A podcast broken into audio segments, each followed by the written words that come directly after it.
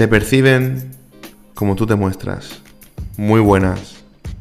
¿Cómo estáis? Yo soy Sirius. Bienvenidos a este espacio.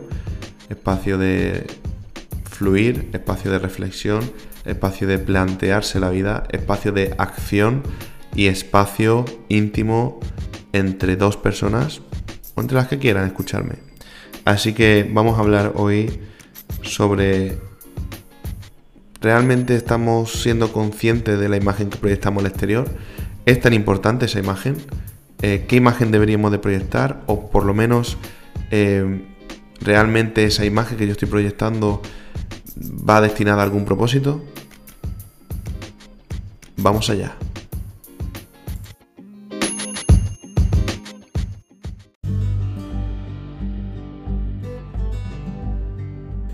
Bueno, antes de nada quiero, quiero decir que voy a empezar una serie de podcasts en los cuales voy a estar entrevistando personas que han sido ejemplos de superación, eh, que yo conozco de mi ámbito personal y que me parecen pues muy interesantes porque así no podéis contar únicamente contar, perdón, únicamente con el testimonio de, una, sino de varias. Eh, y también, pues viene bien de vez en cuando cambiar de voces, ¿no? La subiré en formato vídeo en Spotify, pero la podéis escuchar tanto en vídeo como en audio sin ningún tipo de problema. Así que nuestros primeros invitados van a ser muy especiales. Espero que, que os gusten y, y espero vuestro feedback también.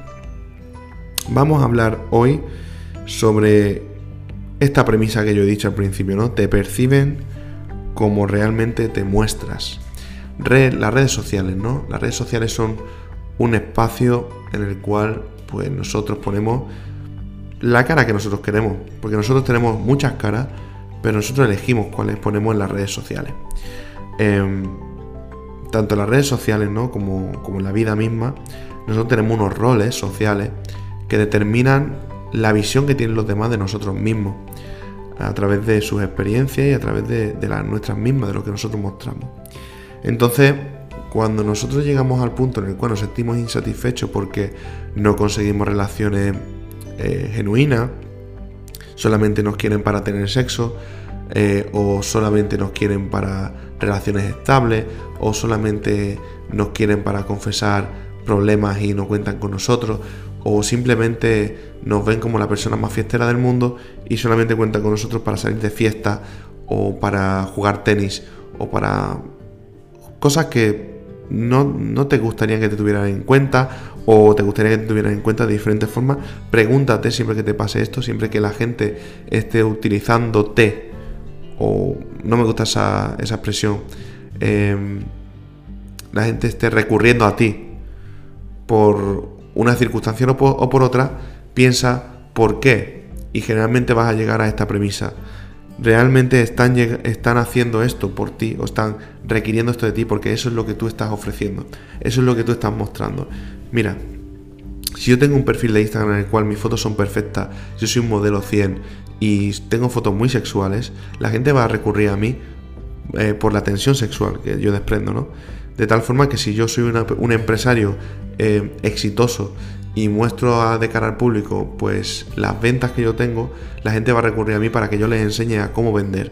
Eh, al igual que si yo soy, pues no sé, eh, una persona que se dedica al cuidado del hogar y, hago tips de cómo de cómo coser y solamente subo creaciones de cómo coso, la gente va a intentar recurrir a mí para aprender de cómo coso yo, ¿no? Al final nosotros mostramos una parte y, somos responsables de todo aquello que mostramos, al igual que también tenemos parte de responsabilidad eh, sobre lo que los demás quieren. Entonces, si realmente tú quieres, eh, te apetece conocer una persona que no te valore únicamente por el físico, hablando de este caso porque es lo que principalmente me viene a la mente, no tienes que ver realmente que si lo que estás mostrando en redes sociales es únicamente tu físico o si lo que estás mostrando de cara a entornos sociales es únicamente tu físico y no muestras otra parte de ti.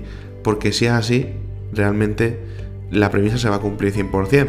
Eh, mira a los youtubers.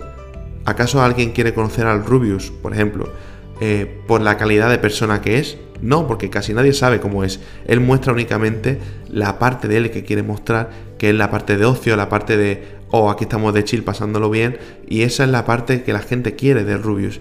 Igual que cualquier otra persona que se dedique a, una, a hacer críticas en YouTube, por ejemplo, la gente lo idolatra y lo sigue por lo que, por lo que hace, por lo que muestra. Entonces, eh, los demás no le importan cómo sienten o qué ocurre, lo que quieren es que le creen contenido. No hemos llegado a ese punto en el cual eh, nosotros en las redes sociales somos tanto los clientes como los productores, los que creamos, los creadores de contenido.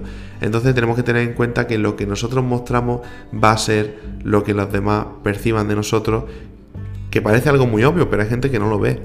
Y a raíz de eso, lo que los demás perciben de nosotros va a ser para lo que los demás van a recurrir a nosotros. Entonces, eh, mira bien tus redes sociales, mira bien qué estás proyectando, si lo que estás proyectando es realmente lo que tú quieres o si únicamente sirve para una visión o una misión cortoplacista y cámbialo para tener relaciones no sexuales, no de pareja, me refiero a relaciones sociales en general, mucho más satisfactorias.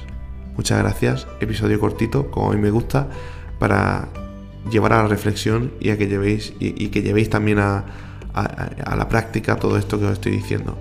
Muchas gracias por escucharme y nos vemos muy pronto. Se me olvidaba. ¡Mua!